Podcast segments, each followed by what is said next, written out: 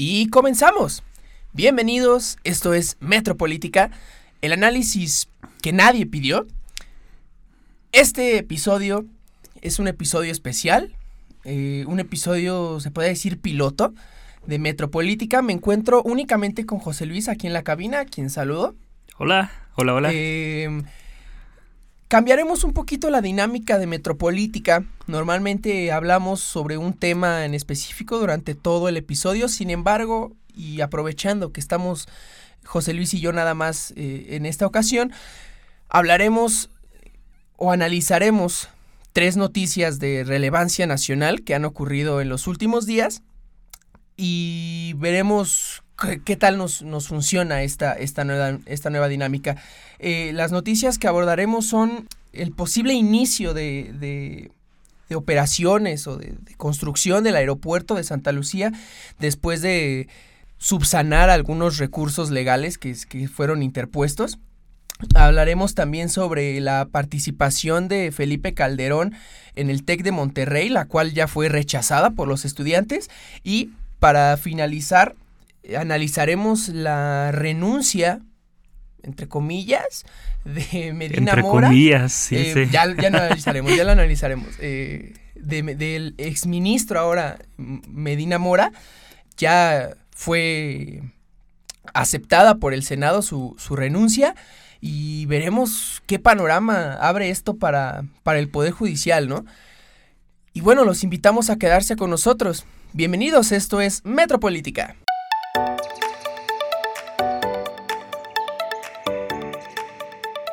Y bueno, vamos a comenzar este episodio, esta nueva dinámica de Metropolítica, volviendo a saludar a mi conductor de cabecera, José Luis, ¿cómo estás, mi buen amigo?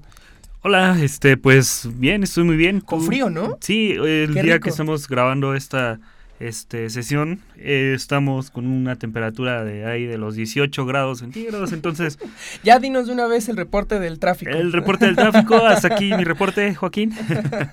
no, bueno, pero sí ha estado este, un poco contrastante el clima porque de repente se pone muy caliente y aquí en la cabina de grabación por lo menos es un calor este, bastante bueno, cambiado la iluminaria. ustedes, no ven el tipo de, situaciones que provoca el calor en esta cabina, pero... y, aprovechamos, bueno, voy a aprovechar de una vez para, para grabar, para grabar, eh, perdón, para mencionar a alguien que siempre está ahí respaldándonos en estas grabaciones y que nunca es mencionado, pero que esta vez lo vamos a saludar. Lo merece, lo merece. Con mucho cariño y con mucho gusto al señor Roberto. Muchas gracias, señor Roberto, por su trabajo. Es quien, quien, este, quien nos hace el maravilloso favor de, de grabar aquí. Entonces, este, con él estamos en este momento y con él seguiremos estando por muchos episodios más. Muy agradecido con usted, señor Roberto, y muy agradecido también con la Universidad Autónoma Metropolitana por, por las facilidades y las atenciones. Comencemos, José Luis. Eh, sabemos la enorme cantidad de amparos que llegaron eh, en contra de, de la construcción del aeropuerto de Santa Lucía. En los últimos días se revocó una de estas suspensiones y pues queda en duda si por fin el nuevo aeropuerto se va por fin a construir, ¿no? Este que yo califico como un capricho de la cuarta transformación. ¿Qué, qué, futuro se le ve a la construcción de Santa Lucía? Pues, pues tanto así como capricho, no, no, no sé si sea como lo más adecuado comentarlo, lo más adecuado decirlo, porque al final de cuentas, como ya se ha explicado en otros episodios, esto parece más bien un hasta aquí a las conductas que habían tomado determinados gobiernos pero pues bueno, no vamos a analizar el fondo del aeropuerto y, de, la, de la acción del, del, Ejecutivo Federal, o sea, estamos para analizar tal cual la noticia. Entonces, pues para empezar tenemos una noticia parcial, ¿no? O sea, nos encontramos ante una noticia parcial porque la, esta este, asociación civil que se llama No Más Derroche promovió no solo un... Eh, amparo, para la, cancelación del aeropuerto de, Texcoco, sino que fueron más de cinco, más de seis amparos los que se admitieron de Santa Lucía. Ajá, sí, perdón, lo dije mal. este, entonces se acaba de revocar el primero, es solo uno. Uno de muchos. Uno de muchos, uno de muchos. Y el motivo que se dio es la supuesta utilización de la Fuerza Aérea Mexicana eh, como, como este eh, baluarte para atender esta situación de no cancelar el aeropuerto. Entonces, ante esa este, panorámica, nos encontramos en este momento. En, en suma, tenemos una cuestión de, de, más bien dicho, de solo un amparo que sea revocado y todos los demás siguen en pie. Entonces, el decir, el aeropuerto va, eh, creo que no es, no es todavía la seguridad. No. que, ya es que eh, muchas personas, en cuanto salió esta noticia de esta revocación de, la, de una suspensión, eh, salieron felices a decir que Santa Lucía va y que tómela, ¿no? Pero no es así, quedan exactamente otras seis suspensiones que siguen vigentes. Sí, que, y que están todavía deteniendo la construcción de esta nueva base aérea.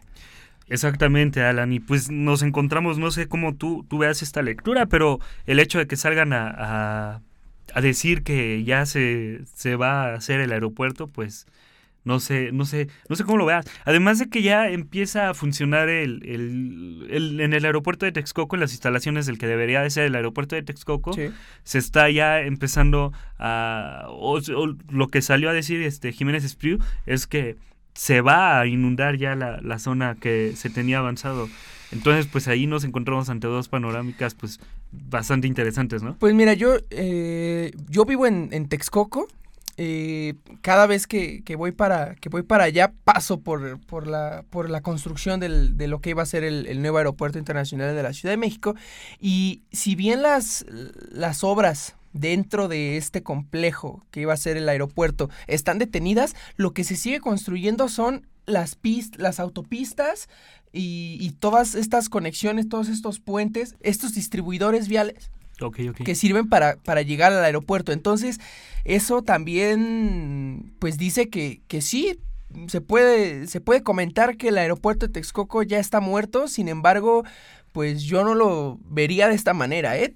Repito, todavía hay varias suspensiones que deben de, de, subsanarse para Santa Lucía y mientras esto no se haga, que es algo que creo que hemos olvidado, tenemos un aeropuerto Benito Juárez que es deficiente que ya no alcanza, que su capacidad no es, no es suficiente para todos. Es una cuestión igual un tanto relativa, ¿no? A ver, nos encontramos también, en, en, ese, en ese sentido encontramos que existe eh, este dato que es determinante, ¿no? O sea, en una investigación de parametría, esta... Eh, esta empresa que se dedica a hacer encuestas y que se dedica a determinar eh, algunos aspectos de la vida nacional, entre ellos cuántas personas viajan en avión cada año, ¿no? O sea, hablando en ese sentido, el 10% de los mexicanos son los que únicamente han viajado en avión. O sea, realmente... Sí, no, sí, por eso. Pero bueno... ¿qué, tanto podría ser a, favor de la sociedad mexicana el, tener, o, en qué te, bajo qué razón te brindas para entender que es un aeropuerto de bueno, entonces, ¿para qué, ¿para qué vergas construimos Santa Lucía entonces? Bueno, pues hay que preguntárselo a Peña Nieto, que fue quien empezó no, con a Santa Lucía, Santa Lucía. No, pero, o sea, todo viene derivado de, Enrique Peña Nieto, ¿no? Ah, no, claro, bueno, ok, ok. podemos podemos decir que, que, Texcoco eh, pudo haber sido una pérdida de dinero porque no era necesario, ¿no? Lo podemos establecer. Sí. Una vez establecido esto, y bajo esta misma lógica, entonces, ¿para qué chingados estamos construyendo otro aeropuerto si solamente un pequeño porcentaje de la población mexicana ha viajado en avión? No sé si este porcentaje que nos mencionas habla sobre en general viajar en avión sí, sí, en general. o haber utilizado el, aeropuerto de Benito Juárez. Pero no, en general, si es general, entonces bueno, ¿para qué utilizas el aeropuerto de Benito Juárez si no es para viajar en avión? ¿Cómo, cómo? O sea, ¿me estás preguntando si no, han viajado en avión no, o...? No, o sea, yo te pregunto si, si de este 10% que nos mencionas, solamente se refiere al aeropuerto Benito Juárez o de todos los aeropuertos. No, no, no, no, de todos los aeropuertos. o sea, todavía la reducción es mucho mayor. O sea, imagínate. Tan pocas personas viajan en avión. Y aún así el aeropuerto de Benito Juárez es insuficiente para estas pocas personas. Que mira, güey, sí, una minoría una minoría. Es totalmente una minoría, ¿no? claro, Pero, güey, ¿no estamos para ver por el interés de todos? Y perdón, güey, pero, pero, pues hay personas que viajan por muchas razones. ¿eh? Pero si basta con, y es suficiente con lo que hay respecto al aeropuerto actual, Benito Juárez, ¿para qué poner otro? Digo, y ese es, creo que en donde entra tu pregunta, ¿no? O sea, si ya cancelamos Texcoco, ¿para qué vamos a hacer Santa Lucía? Exacto. Que digo, este argumento para nada lo ocupa el colectivo No Más Derroches, ¿eh? O sea, no, no, no, no, para, nada. No más derroches. O sea, pero a quien mandamos un saludo también porque mis respetos. Eh, Ah, se van por otras cuestiones, ¿eh? Más, más legales, de permisos este, de construcción, de, ¿cómo se llaman? Los estudios de impacto ambiental. Sí, exacto. Que aún no los tenemos, ¿eh? También eso es una parte importantísima. Uno de los argumentos que utilizaban muchas personas en contra de Texcoco era la carencia de estudios de impacto ambiental y lo que iba a provocar esta construcción para el medio ambiente. Yo no lo veo para ¿y Santa en dónde, Lucía, ¿Y ¿eh? en dónde estaba lo- entonces el colectivo nomás re- de Roches? Por supuesto. O sea, es que aquí igual entramos como Sí, en una mira, dinámica acá- de sí, que, de que, o sea. No, no quiero decirlo de esta manera porque creo que podría ser una cuestión bastante eh, horrorosa que pueda decir en este momento, pero si nos ponemos muy en ese sentido estricto, o sea, ¿dónde estuvieron todas esas organizaciones que ahorita están luchando por el impacto ambiental cuando se empezó a construir el, el aeropuerto de Texcoco? Entonces, nos encontramos ante una sociedad que está eh, tomada por determinados eh, poderes Sí, por políticos en por este caso sería y Aquí ¿Cómo, tiene cómo mucho es que que, ver. en este momento y es que es, es una cuestión meramente política fíjate Sí, que, por supuesto. que no este ya no está dentro del análisis práctico eh, de lo que te decía no si el 10% usa, usa el avión eh, puede- se pueden lograr determinados objetivos. sí, o sea, ya no entra dentro de esa calidad de el uso que se le pueda dar, sino que ya más bien dicho es una cuestión política. Desde el comienzo fue una cuestión política. Más que eh, ser una obra necesaria, me pareció una obra que podría salvar la reputación del gobierno de Enrique Peña Nieto, para empezar. Ahora llega este este personaje tan amado por ti, este Andrés Manuel López Obrador, Saludos. saludos bebé, hasta donde estés. y, te, y te dice, bueno, vamos a cancelarlo. Y eso parece ser también una estrategia meramente política Sí, para decir, supuesto. ¿sabes qué? En este momento ya vamos a terminar con todo el derroche que, que se está, con el no más derroche, ¿verdad? con el derroche que se estaba dando por parte del gobierno federal anterior. Y en este gobierno vas a cambiar como esos parámetros. Sin embargo, pues cae en un error que, como dices, la sociedad no ha analizado, ¿no? No se ha puesto a pensar. Eh, y sobre todo estas organizaciones que eh, tienen personas brillantes en sus, en sus filas y que no logran tener como otro discurso que no sea como el mismo que no llevaron a cabo cuando se empezó la construcción del aeropuerto. Pero mira, yo creo que aquí vamos a, salir un poco en la defensa del colectivo No Más Derroches porque entre las organizaciones civiles que lo compone pues, está Mexicanos Unidos contra la Corrupción y la Impunidad, que pues yo creo que hablar mal de este de esta asociación civil, yo creo que mm, o sea, ni, pero- ni pero- tú ni yo podemos y sabes que ni el gobierno puede, ¿eh? ni el gobierno ni la Sí, cuarta transformación puede porque este esta asociación civil en particular yo creo que en buena parte ayudó también No, para muchas desprestigiar cosas, o sea, al- muchas a cosas. la oposición. Sí, pero es que entonces, ¿en dónde estamos parados, no? O sea, esa es la pregunta totalmente, Sí, es- porque es si en ese momento no, no, en ese momento se está haciendo notar ese error, ¿quiere decir que no hay más errores en el gobierno federal? ¿O, o qué quiere decir eso, no? Porque realmente no, no nos encontramos ante una dinámica que se esté analizando todo. Ahora, a mí me queda claro que no va a tener una sola organización Sí. civil, o, o dos o tres, que realmente son las que pueden tener cierto prestigio, este, capacidad para atender todas las cosas que están sucediendo en el país, porque México es totalmente una, eh, voy a decirlo de una manera muy, muy, muy literal, muy, no, literal, no, literaria, muy literaria, una cueva de lobos. ¡Ay, qué bonito! ¡Ay! Entonces, este, Sí, pues sí. nos encontramos ante un panorama bastante difícil, pues no solo para ti, para mí, sino para todos. Y, y el pensar ahor- ahora en el, en el aeropuerto de Texcoco y en el aeropuerto de Santa Lucía nos encontramos tal vez, o no tal vez, yo creo que nos encontramos ante aún ante un choque de poderes entre el gobierno no, federal de Enrique Peña Nieto y el gobierno federal Sí. de Andrés Manuel López Obrador. Que mira, ahora yo quiero poner, eh, ya para, para irnos a la, a la primer pausa, yo quisiera poner una pregunta. Se puede decir mucho del colectivo No Más Derroches, que son los que están dando a conocer irregularidades en la construcción de- del aeropuerto de Santa Lucía. Se puede decir lo que quieras de ellos, sin embargo, pues estas irregularidades en primer lugar no deberían de existir y quienes deberían de estar obligados a subsanar y a supervisar este tipo de irregularidades no son ni el colectivo No Más Derroches, ni la sociedad civil, ni el- los periodistas, no, es el gobierno. Y aquí Sí. estamos, estamos eh, dejando un poquito de lado la obligación que tiene el gobierno de hacer bien las cosas y que no las está haciendo, ¿eh? También. Sí, las mismas cosas, las mismas malas prácticas se llevaron a cabo en Texcoco, yo no lo dudo. De que había corrupción, no, yo no lo dudo. Yo no lo dudo. yo Pero lo ¿sabes dudo. qué es lo que más me llama la atención de todo esto? Quien está o quien, a través de quien se interpusieron esos este, recursos, que son el, el, juicio de amparo, es un recurso jurídico que se tiene para determinados aspectos de la vida donde se ha violentado por parte de la autoridad eh, determinados eh, derechos, o vulnerado determinados derechos, para quien no es abogado, pues en términos muy coloquiales, digamos que, que va por ahí el asunto. Y, me da mucha curiosidad que quien empezó, o los, los amparos que se admitieron o que están ahorita, eh, el que ya se, ya se terminó, el que ya, se, se, resolvió, se revocó, es la, sociedad civil, o sea, no, no son las empresas que estaban trabajando. Entonces, eso es, yo creo que es un detalle que vale la pena, pues, este, hacer notar, ¿no? Y que fue el mismo juez el que dijo sí al amparo, el que, eh, o sea, el, mismo que dijo sí al amparo fue el que dijo ya no al amparo.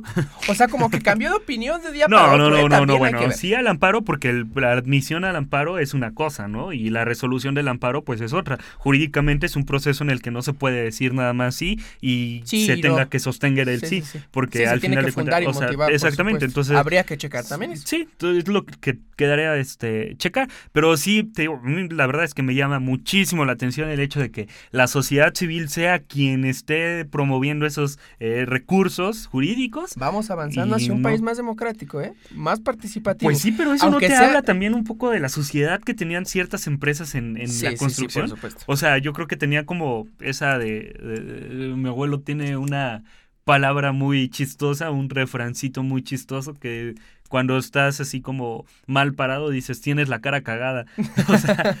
y me da mucha risa porque aplica en este momento, ¿no? O sea, tienen, están tan hundidos en la podredumbre que ha sido a través de la sociedad civil que se ha tenido que este, promover esos recursos. Entonces sí, yo estoy de acuerdo totalmente. Eh, se empieza a tener una participación mucho más grande de la sociedad, civil. Y esto me recuerda un poquito, es un tema que sale un, poquito de lo que estamos platicando, pero eh, estaba pensando ayer en la noche mientras me bañaba y fíjate, Uf, qué un momento de reflexión. Ahí la tienen para las queridas chicas que nos están viendo. Guapísimo, guapísimo, yo diría. pero eh, impresionante porque no Te estabas bañando y pensaste impresionante. Saludos, Sage. Bien, eh, bien bajada esa, ¿eh? Este. no puedo. te estabas bañando y. es que. Sí, no, sí, pues, divagué. Pero bueno, también. Eh, es muy impresionante el hecho de que en el, se llega a comparar, por ejemplo, el nuevo régimen de Andrés Manuel López Obrador y el gobierno federal con el antiguo PRI, porque hay, un, hay, una, hay una cosa que no tenía el PRI en, en, los tiempos en que fue el partido hegemónico, que es toda esta voz popular, esta eh, voz crítica que dice ya no, o sea, en ese momento era lo que dice el PRI y lo que dice el PRI, en ese momento lo que dice Andrés Manuel ya no es solamente lo que dice Andrés Manuel, sino se que tenemos... y se, y se tiene la obligación de, comprobar si es cierto sí, no. exacto, o sea, ya tenemos un panorama distinto. Y, qué este, bueno. Sí, o sea, totalmente, pero aquí como que sale esta parte como doble moralista de las personas, ¿no? También, porque solo le hacemos eco a las cosas que no nos parecen. o aceptamos las que sí nos parecen o le hacemos ecos a la que no. Entonces, ¿por qué no criticar todo, no? O sea, ¿por qué no pues entrar en una dinámica de, de, yo Creo que, yo creo que esto, o, la manera en la que se ha estado comportando la sociedad o parte de la sociedad en este gobierno, pues puede dar pauta a que, ok, no se hizo antes, pero pues si, si una vez terminado el sexenio de, de AMLO llega otra vez el PAN, el PRI u otro partido, o sea, si se quita Morena, exactamente, esperemos que eso sea. Pero bueno, vamos a la primera pausa. Vamos a la primera pausa. Eh, vamos a regresar con el con el tema de la de la cancelación de la participación de Felipe Calderón en el en el TEC de Monterrey. Eh, llevada a cabo por los mismos estudiantes, ¿no? Estudiantes conscientes que, decidieron, ¿sabes qué? No queremos a este señor. Exactamente. Al, comandante Borolas en, nuestro, en nuestra universidad. Vamos a, vamos a analizarlo un poquito más adelante. Regresamos.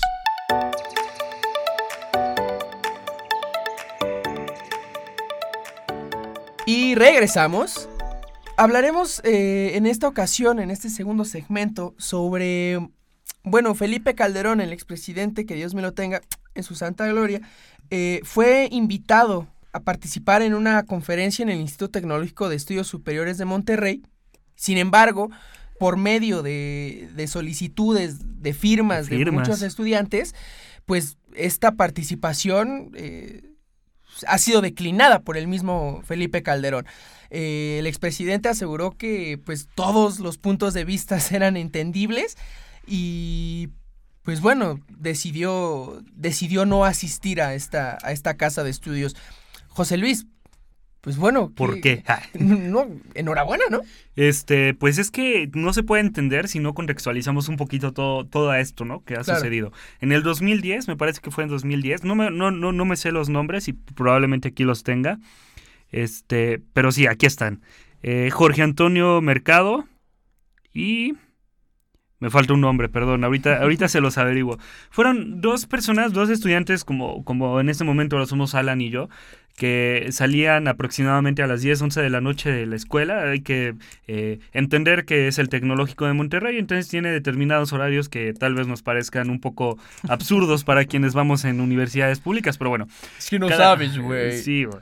O sea, pero entonces lo que sucedió fue que el narcotráfico y la lucha contra el narcotráfico declarada por Felipe. Calderón, la guerra contra el narcotráfico declarada por el comandante Borolas, se inició en el 2006 y empezó a tener consecuencias inmediatamente. Para el 2010 ya era insoportable vivir en la ciudad de Monterrey porque eran eh, balacera tras balacera, eh, determinados actos de violencia, eh, bolsas con cuerpos. Sí, y quienes tengamos así, un sea. poquito de conciencia y de memoria, recordaremos el sexenio de Calderón como un sexenio en donde se vivía con más miedo de lo habitual, ¿no? Sí, y no solamente el sexenio de Calderón, o sea, eso fue algo que traemos desde ese momento y hasta la Sí. fecha. Hay que decir que había como una serenidad entre el crimen organizado, había como... Sí, los eh, pactos. Sí, exactamente, entonces no había tanta violencia como se generó después de la entrada de Felipe Calderón. Por supuesto. Era una noche, eh, marzo, 19 de marzo de 2011, me parece que es la fecha, si no la investigan ustedes y ven el documental hasta, 2010. hasta los dientes Ah, claro. es un documental que ilustra bastante todo lo que sucedió. Este, bueno, iban saliendo estos dos jóvenes, eh, iba la se encontraba el ejército haciendo una persecución contra un, det- un determinado comando de crimen organizado. Se pararon justo enfrente del tecnológico de Monterrey, se echaron a correr los eh, narcotráficos y hubo enfrentamientos Narcotraficantes. narcotraficantes, sí estoy diciendo todo mal, todo mal. Hubo enfrentamientos y lo siguiente que sucedió fue que eh, le dispararon, equivocaron los tiros, le dispararon a los Fuego dos cruzado, muchachos, ¿no? fuego cruzado, le disparan a estos dos muchachos y en lugar de tener eh, la, la capacidad de salir y decir qué fue lo que pasó, el ejército manipuló la escena del crimen para hacer parecer que ellos eran quienes Wow, a quienes ellos estaban eran los, los narcotraficantes. los narcotraficantes.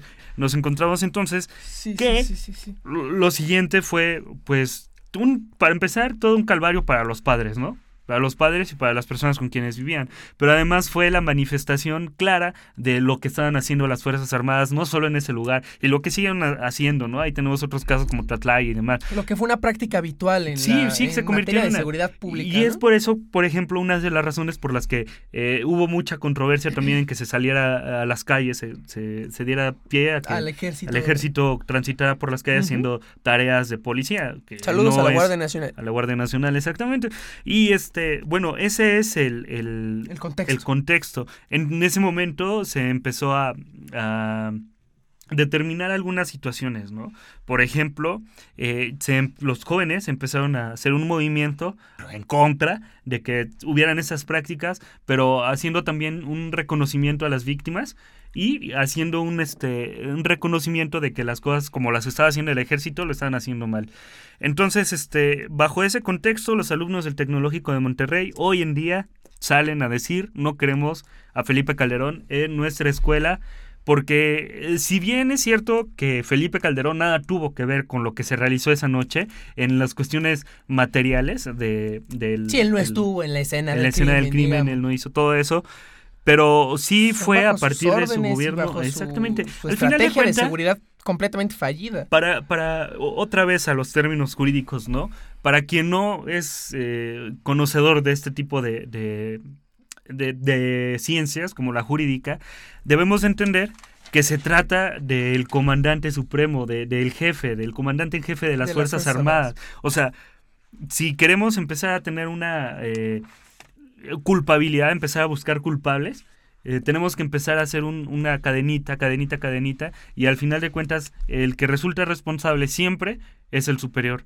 Y regularmente, este, o más bien dicho, lo que sucede es que cuando se trata del ejército, es, el presidente. El presidente de los Estados Unidos mexicanos quien tiene la responsabilidad. Eh, bajo ese contexto, pues ahora salen las voces del TEC de Monterrey a decir. Hasta el, hasta el mediodía del martes 8 de octubre ya se habían recolectado más de 24 mil firmas eh, a través de change.org para que el Tecnológico de Monterrey cancelara la participación del expresidente eh, en, en, esta, en esta conferencia. Y pues a partir de todas estas voces que se mostraron inconformes, nuestro expresidente, eh, el chaparrito, sale y dice, pues, ¿sabes qué, güey? Yo, yo entiendo que pues, no me quieren y pues mejor, mejor no voy y me evito un, un desastre como el que se vivió en la Ibero, ¿te acuerdas? En, sí, con Enrique Peña Nieto que tuvo que, salir. Se tuvo que meter al baño y donde nació el famoso hashtag Yo soy, 132. Saludos este, a Tolini, que ya tiene hueso por fin en, el, en, la cuarta transformación. Felicidades. Quien fuera como tú. A eso habla un poquito de la, de la, de ser siempre constantes. ¿No? Y nunca sí, vamos a ser constantes nosotros. nunca darse por vencido. Este... Pero, pero, ¿sabes? Igual aquí, este, cuando ves el documental, eh, yo me lo eché en Netflix. ¿En dónde? Ah, está en Netflix. También está en YouTube. Ayer lo estaba buscando porque sí estaba pensando mucho en este tema. Este, también lo pueden encontrar en YouTube y en diferentes plataformas este, de, Repite el nombre, por favor. Hasta los dientes. Y se llama así porque el ejército dijo en una declaración de, del procurador de justicia del estado de Monterrey, se habló que estaban armados hasta los dientes cuando eran estudiantes. O sea, ay, es, es algo que bastante lamentable, ¿no? O sea, pero la, cosa, la cosa es otra. Igual me, viene a la mente como un poco este clasismo aplicado al derecho penal. Ahí te va. Bueno, se trata, se trata, no, eran estudiantes que no, no, no, eran hijos del gobernador, no eran hijos. No eran, no eran, no eran estudiantes adinerados, de familia. Exactamente, los dos tenían becas y del 100%. O sea, eran personas brillantes para las ciencias estaban estudiando, me parece que la maestría en ciencias y doctorado en ciencias era uno y el otro eh, maestro. No me acuerdo, era, era una este, sí, sí, sí. Pero eran personas, personas brillantes, o sea, sí, sí, que no estaban en el TEC de Monterrey por su nivel económico, sino por su nivel intelectual. Exactamente. Entonces, lo que dicen los chavos en ese momento es, o sea, ¿por qué nos están eh, como pasando por alto todo lo que sucedió? Y cuando se trata de personas eh, que no tienen dinero y que estudian aquí y que mm, ponen el ejemplo, ¿no? O sea, aquí hay hijos de militares que aportan al TEC de Monterrey y entonces las autoridades, cuando pasa algo con ellos, sí activan los protocolos necesarios. entonces estamos ante, también, además de todo, estamos ante un escenario de clasismo dentro de esta eh, configuración del derecho penal, ¿no? Claro, imagínate el el relajo que se hubiera hecho si una de las víctimas hubiera sido, no sé, ojalá nunca pase, ¿eh? el, hijo del Bronco, por ejemplo. Sí, el hijo de un gobernador. No, y sí pasó, ¿no? o sea, también pasó, al, Bronco le ah, mataron a los hijos. pero pero si en este caso hubiera sido el hijo de una persona, entre comillas, importante. Sí, sí, o sea, totalmente iba a ser una cuestión distinta, ya nada que ver con, con todo lo que sucede a las personas que pues, parece que México se divide como en varios pisos, ¿no? Es como un edificio y... Porque así, así no lo estamos encontrando actualmente, ¿no? O sea, un piso eh, hasta arriba donde todo es privilegios, donde no se sufre de la injusticia de la sociedad. Y esto me recuerda un poco el hecho de que platiquemos sobre las instituciones que infunden medio, no lo platicamos de esa manera, pero hablamos del Estado laico, que es casi casi hablar de lo mismo. Este, y hemos dejado de lado el derecho penal, ¿no? En, esta, eh, eh, en este eh, juego de injusticias en la sociedad. Entonces creo que es algo que, debemos señalar también esta cuestión de clases sociales y cómo la justicia sí puede llegar para unas y la justicia no puede llegar para otras. Y estas personas que estudiaban en el tecnológico de Monterrey bajo determinados parámetros que no estudian todos los todas las personas que estudian en el tecnológico eh, fueron acribillados, fue normalizada la violencia en ese momento y, ahora en, pues por lo menos hay ya una respuesta de los estudiantes y de todos los estudiantes, ¿no? No nada más de, Y que, y fíjate, así el, el, clasismo en nuestro país es tan inteligente y tan selectivo que ya ni siquiera fue como decir, bueno, le vamos a dar la importancia que merece por ser estudiantes del TEC. No, no, no, no, no. El clasismo en nuestro país supo decir, sí, no importa que sean estudiantes del TEC porque no tienen dinero. Entonces, o sea, fue como o sea, hasta ese punto llegamos en, en, la, en la deficiente impartición y administración de la justicia. Ya para terminar, pues dejar eh, o añadir que pues, Felipe Calderón ante este, estas manifestaciones declaró que, que sobre el caso de, los de, estos, eh, de estos estudiantes hay versiones imprecisas y verdades a medias que, que, es necesario aclarar y que a él le hubiera gustado aclararlas en persona dentro del TEC. Eh, es una declaración bastante fuerte porque... digo, el rechazo que está sucediendo en el tecnológico de Monterrey no es nada más. o sea, ¿eh? y, y, es nada más y nada menos que la manifestación del rechazo que siente toda la, la, la población mexicana por las políticas de seguridad que impuso el gobierno de Felipe Calderón. Sí, solamente es una es una concentración de este enojo en un lugar específico. Pero... Y no sé qué tanto enojo pudo haber ocasionado más este Felipe Calderón. O sea, ha salido con De lo que sabemos. Sí, o sea, y ha salido este con cosas peores, ¿no? Como decirle a Obrador o señalar una estrategia de seguridad para el gobierno de Andrés Manuel y él aplicar otra, ¿no? como de, güey, cállate, güey. ¿qué, te pasa? sí, sí, sí, no, estás en posición. Es una crítica bastante este, lamentable y digo, o sea, muy panista tú y todo, pero... No, para nada, para nada. Pero, este, pues muy mal, ¿no? Lo que sucedió, todo lo que sucedió en el gobierno de Felipe Calderón, la verdad fue bizarro. Hasta México parecía de esas películas de, de terror. Tarantino, ¿no? Sí, eh, ahí está la película esta de Infierno y varias ah, pues películas, ¿no? O sea, Esa es la representación precisa del, del, sexenio, del sexenio calderonista. Y lo peor es que no fue nada más entre, o sea, no hubo muchos eh, casos en los que no fue nada más ejército contra narcotráfico o narcotráfico contra narcotráfico y no no no puedo este no pensar en ejército contra ejército porque sabiendo cómo está coludido ya todo toda la sociedad toda la del estado sobre todo este pues sí me da la impresión de que eh, es lamentable que haya sucedido eh, que hayan alcanzado a terceros, ¿no? Claro. Y que no fue la única ocasión que lo pasó. Hasta la fecha seguimos con esos daños, pero cabrón, o sea,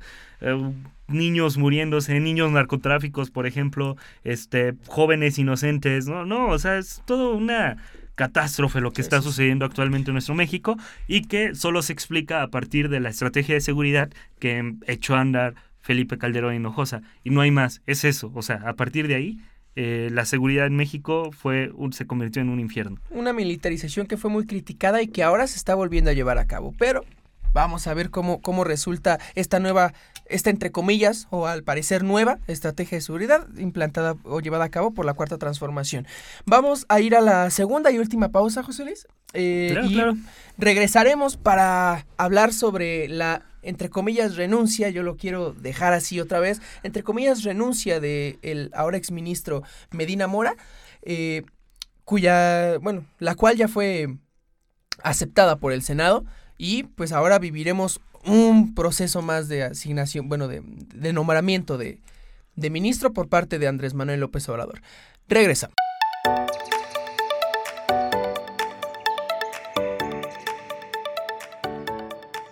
Y regresamos.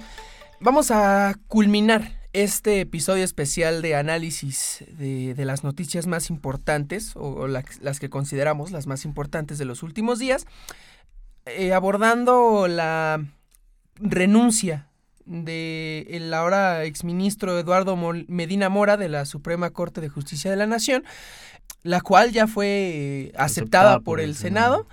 Y bueno, vamos, vamos a ponerlo un, un, poquito en contexto, ¿no? Eduardo Molina, Medina Mora fue, fue llevado a la Suprema Corte por Enrique Peña Nieto y pues desde ese momento se habló de que no tenía ninguna licencia para ocupar el cargo. Saludos no tenía, No tenía las, las, las aptitudes, no, no había por qué él estuviera en la Suprema Corte. Se habló mucho de forma negativa de, la llegada de Medina Mora a la Corte Suprema de nuestro país. Y a pesar de que muchos podamos celebrar esta renuncia o esta salida. Oh, y hay este algo más que decir, no nada más eso. En el contexto yo creo que hace falta mencionar igual este bloqueo que hubo para la investigación de Enrique Peña Nieto en el caso Javier Corral, que este pues es bastante eh, interesante porque nos encontramos ante un caso de corrupción que se está investigando por las unidades de inteligencia financiera y Saludos a, Santiago Nieto. Que, se empieza a, a, recorrer el camino a través de el gobernador de Chihuahua de Javier Corral y que empieza a hacer todo un eco muy cabrón en las arcas del, del, de la sociedad, ¿no? Porque se está utilizando dinero del gobierno federal para ajá del, del itinerario del, cómo dijiste del erario. iba a decir itinerario. Itinerario ¿Qué el itinerario sí algo está sucediendo en mi cabeza esta mañana. Eh, y, y, se iba a las arcas del PRI eh, esto ayudó a lo que fue la gran y magnífica campaña de Enrique Peña Nieto y que bueno, eh, eh, recientemente se interpuso un recurso también y fue Medina Mora quien elaboró el proyecto y quien dio un voto para que se ofuscara esa esa investigación. Como, como dato también adicional, y ahorita hablando sobre esta mala estrategia de seguridad llevada a cabo por Felipe Calderón, fue Eduardo Medina Mora uno de los de las personas que, siendo allegadas a Felipe Calderón, fue quien, quien lo ayudó a convencerse a sí mismo de que México era un país de consumidores y que había que combatirse el narco con el argumento de no permitir que la droga llegue a tus hijos, lo cual era falso en ese momento y es falso el día de hoy, ¿no? México no es un país de consumidores. Parece ser una falacia, ¿no? Eh, porque sí, realmente sí hay consumidores en ese país. pero, lo principal es que se exporta. Exactamente, eso es. Eso sobre todo que somos vecinos, ya lo decía por Díaz. Mayor, sí, el mayor consumidor, de, drogas. en el mundo. Exactamente. pero bueno, dejando de lado un poquito este, este contexto. que ya este, veremos también. Sí, esta cola tan larga que... Que se carga Medina Que se carga Medina Mora. Vamos a ir ahora a lo siguiente, a su renuncia. La Constitución establece que para que un ministro de la Suprema Corte pueda renunciar se necesita una causa grave. Una causa grave. Y esto, pues, ¿a qué atiende? Pues al, hecho de que haya seguridad en el trabajo de los, de los ministros, ¿no? Para que ninguno de los otros dos poderes se pueda aprovechar de ellos y pueda, puedan, precisamente como ahorita se está especulando, puedan amenazar a los ministros, pedir que, o decirles que se salgan, que renuncien y después ellos poner a otro, a otro ministro que sea pues, acorde a su proyecto, ¿no? Es, es, lo que se está viendo en este momento porque Medina Mora no da ninguna explicación, no da ninguna la causa cara, grave. Ni siquiera sale a dar la cara ante No da ninguna causa grave. Ahora, él está. Aquí hay, un, aquí hay dos errores. Está mal Medina Mora al, al, hacer una renuncia, al pedir una renuncia sin dar una causa grave, como lo dice la Constitución, pero yo creo que hay un error más grave. El aceptar la renuncia que el Senado lo Senado de la República. Sí. ¿No? Pues es que en sí mismo el hecho de que, de que Medina Mora haya renunciado, pues parece atender a una causa grave, ¿no? O sea, el hecho de que eh, es, es un ministro de la Suprema Corte de Justicia de la Nación. Ellos son quienes interpretan las leyes. Ellos son quienes hacen la jurisprudencia, por ejemplo. O sea, ellos son quienes resuelven casos. Es imposible, o sea, así te lo pongo, imposible que Eduardo Medina Mora se haya salido nada más así porque sí. O sea, eso no tiene. Eh, Hay una causa grave que no nos están diciendo. Es, eh, por ahí va el asunto. El Senado bien puede decir, bueno, es que él tiene su causa grave y aquí no me la tiene que venir a justificar. El Senado puede nada más y simplemente aceptar o no la renuncia. Sí, claro. Independientemente de que haya causa grave o no. O sea, eso, eso creo que ya este. Claro, pero creo que vivimos en un estado donde, la constitución se tiene que cumplir, ¿no? Pero vamos a ser sinceros, la constitución cuando se cumple, viejo, o sea. Bueno, güey, pero, ese, es el ideal, estamos ¿no? en la cuarta transformación, chingada madre, así debería de ser. Estamos en la cuarta transformación, pero nunca se ha llevado a cabo. Aparte, o sea, no sé, estamos en un panorama bastante eh, lamentable, ¿no? Porque es que es un arma de doble filo. O sea, esta, este personaje ya debía estar fuera desde hace mucho tiempo. No debe haber llegado. Para empezar. Sí. O sea, y ya no tenía, no tenía que estar este, ahí ya desde hace mucho tiempo. O sea, ya era una cuestión de que eh, era muy evidente todos los pactos que tenía con el gobierno federal, eh, los antiguos este, gobiernos. Entonces a mí me da la impresión en este momento que se trata ya de un, pues cómo decirlo, que fue tal vez hasta coaccionado para hacer eso, ¿sabes? Ah, o sea, claro, yo me, no. me estoy imaginando que... sus- este, este Carlos Loret dice que, bueno, tiene una fuente de- que, que le comentó que fue, que fue amenazado desde Palacio Nacional, que tenía que renunciar y que si no renunciaba, pues lo iban a meter al bote a él y a su y, y- y se iban a ir también contra su familia. Entonces, digo, es una especulación. No, hombre, es pero nada es que es confirmado, pero por es- supuesto que se tiene que tomar en cuenta. Y es que eso se tiene que tomar en cuenta totalmente porque eh, precisamente al existir, al no existir una justificación a su renuncia, todo lo que sigue son chismeríos, ¿no? Sí, por supuesto. O, cuestiones, Sí, sí, sí. hipótesis. Especulaciones, estamos sí, especuleros. especuleros. Sobre todo tú. Entonces, este, es muy difícil entender cuál es el contexto de la renuncia sin entender que Eduardo Medina Mora ha sido un baluarte de las administraciones federales que principalmente pues se han corrompido muy cabrón, ¿no? Se enfrían, digamos. Del, no quería usar esa palabra y sí, sabía sí, que en sí, algún momento iba a Como salir. momento de, como manera didáctica para llamar a... Sí, finalmente Felipe Calderón, Enrique Peña Nieto y bueno, entonces aquí habla de dos cosas, ¿no? La primera es eh, que tal vez sí haya una voluntad política del nuevo gobierno federal por evitar o por sacar a este tipo de personajes que le han hecho más mal que bien al acontecer nacional. Y la otra es que se empieza a ver, a vislumbrar tal vez una eh, un nuevo ministro a modo para la nueva cuarta, la supuesto, 4T, por ¿no? supuesto. Pero bueno, Nosotros podemos tener a la peor persona en la Suprema Corte, ¿no? Podemos, Sí, claro. puede, podemos, podemos tener a un ministro que sea la persona más deleznable del mundo y que no debe de estar ahí, pero yo creo que el coaccionarlo desde el gobierno federal, desde el Poder Ejecutivo, ¿y de de dónde lo para haces? que se vaya, ¿Desde dónde lo haces? no, no, ¿Quién no, lo no, hace? no, O- no, por eso. ¿O cómo, cómo, hay- cómo hay haces que salga de...? Pues hay juicios políticos, hay, Ay, no procesos de manches, o sea, desafuero. ¿en serio Bueno, todavía güey, crees en los ¿quién juicios lleva- ¿Quién lleva a políticos? cabo los juicios ¿Sabes quién? políticos? ¿Quién, lleva a cabo? ¿Quién lo- Es, el, es, es, es, es la Cámara, de- bueno, es el Poder Legislativo que está en poder de Morena, chingada madre. Si quieres hacer el proceso bien, si quieres eh, eh, denunciar a Medina Mora por actos ilícitos, bueno, pues lleva a cabo su proceso de desafuero o lleva a cabo un proceso de, de juicio político, pero chingada, no lo coacciones a que se vaya. O sea, ¿por qué? Porque, ok, es difícil que se cumplan las leyes, sí, es bien difícil, pero, güey, estudiamos derecho. Y creo que el decir, ah, bueno, güey, pero no mames, nunca se cumple, no, o sea, no mames, es, lo que peor solo- que podemos solo- hacer. Sí, o sea, estoy totalmente de acuerdo, pero es que siempre corresponde a determinados mandatos eh, de, poderes supuesto, hegemónicos sí, y sí, eso, eso no me queda duda pero hay maneras que de hacer las cosas y ahorita estamos, deberíamos Pero, estar pero en no un es, es una manera eh, tranquila de hacer las cosas. Puta, No, güey, pues sí, o sea, pero no por te- no te- bajito no te de la mesa y con coacción, ¿eh? Con amenaza. No Y sabemos, perdón, eso no lo sabemos. o Bueno, no, eso no, lo sabemos. eso es la suposición. especulación, eso es la es especulación. especulación. Pero a ver, Sí.